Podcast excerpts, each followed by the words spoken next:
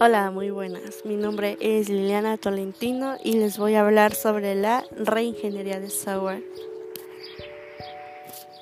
Para empezar, ¿qué es una ingeniería de software? Bueno, es una colección de técnicas, metodologías y herramientas que ayudan con la producción de un sistema de software de alta calidad, desarrollado con un presupuesto dado, antes de una fecha límite determinada mientras los cambios ocurren.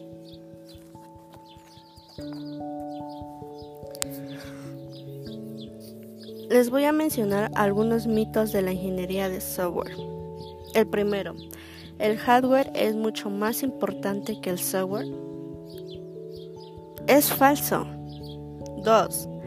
¿El software es fácil de desarrollar? También es falso. Les voy a mencionar también los mitos del cliente. 1. Una declaración superficial de los objetivos es suficiente para empezar a escribir los programas. Realidad. 2. Los cambios en el software son fáciles y sencillos. Realidad. Ahora hablaremos sobre los mitos de los desarrolladores. 1. Terminando de escribir el programa y haciendo que funcione, nuestro trabajo habrá terminado. Realidad. 2. Lo único que se entrega al terminar el proyecto es el programa funcionando. Claro que sí. Realidad. Por último les voy a mencionar sobre los mitos del software. 1. Una declaración general de los objetivos es suficiente para comenzar o escribir, programar. Podemos dar los detalles más adelante. Realidad. 2. Los requisitos del proyecto cambian continuamente, pero los cambios pueden acomodarse fácilmente, ya que el software es flexible. Realidad. 3. Una vez que escribimos el programa y hacemos que funcione, nuestro trabajo ha terminado. Realidad. 4. Hasta que no tenga el programa ejecutándose, no tengo forma de acomodar su calidad. Realidad. Y por último de los mitos de software es, lo único que se entrega al terminar el proyecto es el programa fundado. Realidad. Bueno, estos fueron algunos mitos. Ahora les voy a decir qué es un paradigma. Es un modelo para comprender la realidad que nos permite relacionarnos con el mundo. También es un modelo para comprender una agrupación de métodos, herramientas y procedimientos con el fin de descubrir su modelo.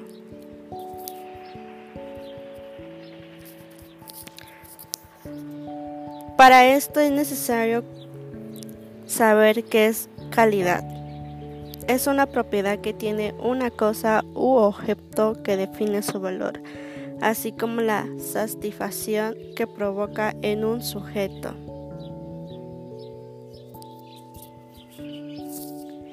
¿Y qué es un proceso? Un proceso del software es un conjunto de actividades y resultados asociados que producen un producto. Les voy a hablar sobre la definición de método. Los métodos de la ingeniería de software indican cómo construir técnicamente el software. ¿Y qué son las herramientas de CASE? Bueno, pues, pues proporcionan un soporte automático para los métodos que se llaman herramientas asistidas por computadora.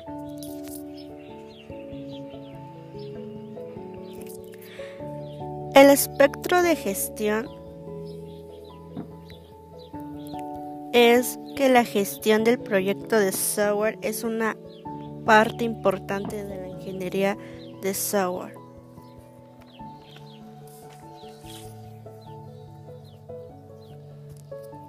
A continuación les voy a explicar brevemente los parámetros de un software.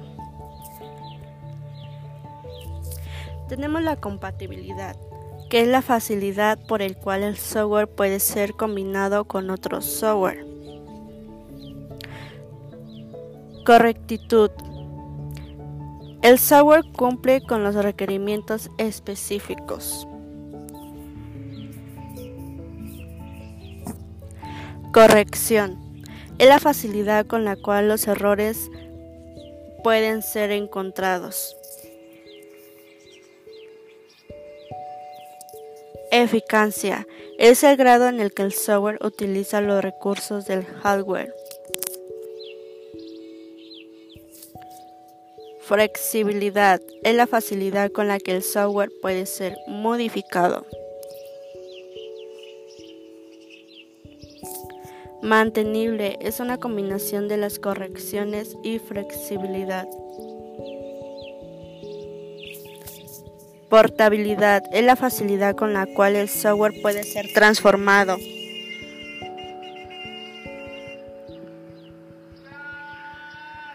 Confiabilidad es el grado con el que el software funcione correctamente.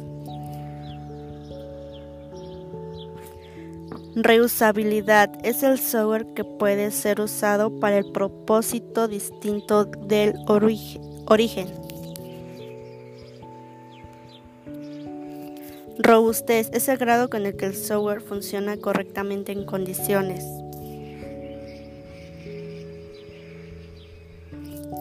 Salvedad es el grado con el que el software funcione sin daños accidentales.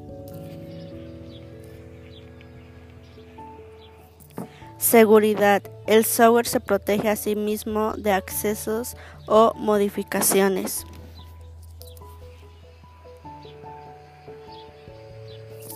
Examinabilidad. Es la facilidad por el cual el software puede ser examinado. Comprensión es la facilidad por la cual los humanos pueden comprender. Uso amigable es la facilidad con la cual los humanos pueden ser, usar o operar. Validez es la facilidad por la cual el software puede ser demostrado, puede ser correcto, verificación, que el software puede ser mostrado a cumplir el estándar. Esos fueron los parámetros de un software. A continuación les voy a decir el concepto de sistemas de información. Se entenderá por un sistema de información como un sistema basado en una computadora, el cual es alimentado con datos por medio de procedimientos de entrada. ¿Cuál es la diferencia entre datos e información? Los datos es un término que se refiere a hechos, eventos, transacciones, etc., que han sido registrados. Igual en las entradas sin procesar cual se produce la información. Y la información se refiere a los datos que han sido procesados y comunicados de tal manera que se pueden ser entendidos e interpretados. Les voy a mencionar algunas características para la información. La primera es la validez, que la información producida debe ser correcta. 2. La exactitud. La información puede ser toda la que se requiera. 3. Conclusión. La información solo tendrá el nivel de detallista que se necesita. Y por último, la oportunidad, que la información debe estar disponible en el momento que se necesite.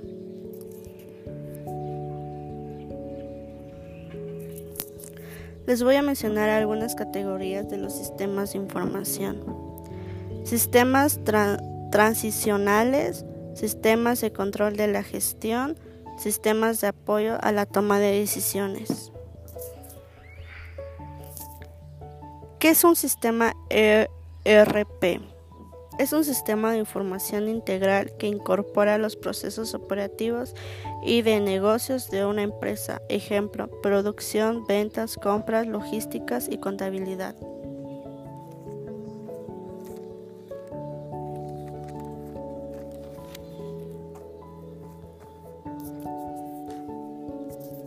Les voy a dar sus ventajas y desventajas del sistema ERP. Una de las ventajas es que la funcionalidad se encuentra dividido en el módulo, las cuales pueden instalarse de acuerdo a los requerimientos del cliente. 2. La optimización del proceso empresariales. 3. Acceso de información de forma confiable. 4. La posibilidad de compartir información con los demás área de la organización buscando integridad y un buen desarrollo de los procesos.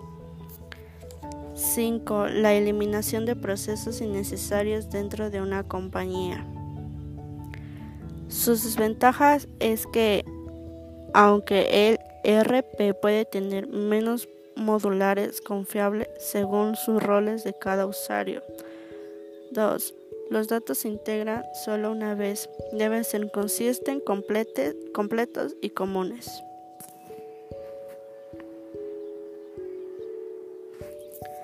¿Y qué es un sistema CRM?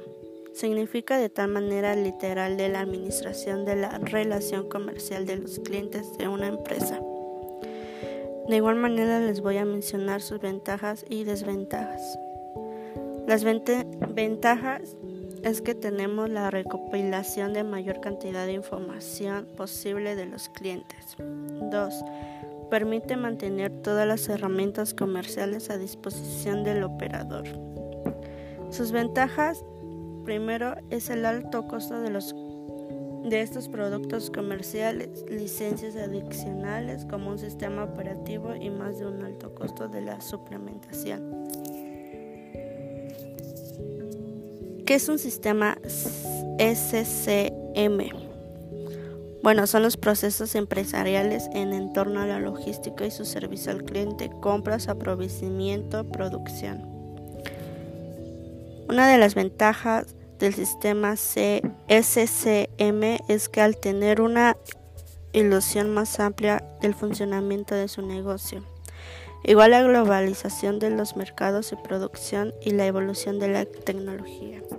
Y una de las ventajas es que dura la competencia y los costos podrían ser elevados si un producto fuera realizado en un solo lugar y todos los insumos. ¿Y qué es la, y qué es la reingeniería de los procesos? Bueno, es el método mediante el cual una organización puede lograr un cambio radical de rendimiento medido por el costo, tiempo de ciclo, servicio y calidad. Les voy a mencionar algunos principios de la reingeniería de procesos. Se necesita el apoyo de la gerencia de primer nivel estratégico. 2. La estrategia empresarial debe guiar y conducir los programas de la reingeniería de procesos. 3. El objetivo último es crear, valorar y para satisfacer al cliente. 4. Hay que concentrarse en los procesos, no en las funciones, identificando cuáles son necesarios los equipos de trabajo.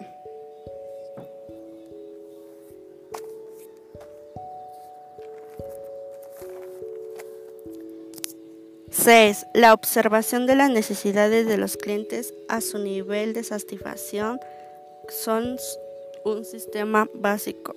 7. Es necesario la flexibilidad a hora de llevar a cabo el plan. 8. Cada programa de reingeniería debe adaptarse a la situación de un negocio. 9.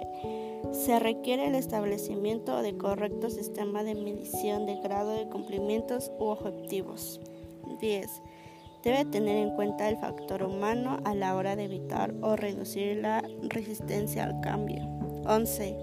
La BPR, que es regenerar de procesos de negocios, no debe ser visto como un proceso único. 12. La comunicación se constituye como un aspecto esencial. Y por último les voy a mencionar las características de la reingeniería en procesos. Varios oficios se combinan en uno. 2. Los trabajadores toman decisiones. 3. Los pasos del proceso se ejecutan en el orden natural. 3. Los procesos tienen múltiples versiones. 4. El trabajo se realiza por una unidad organizativa razonable. 6. Se reduce las verificaciones y los controles. 7. La conciliación se minimiza. 8.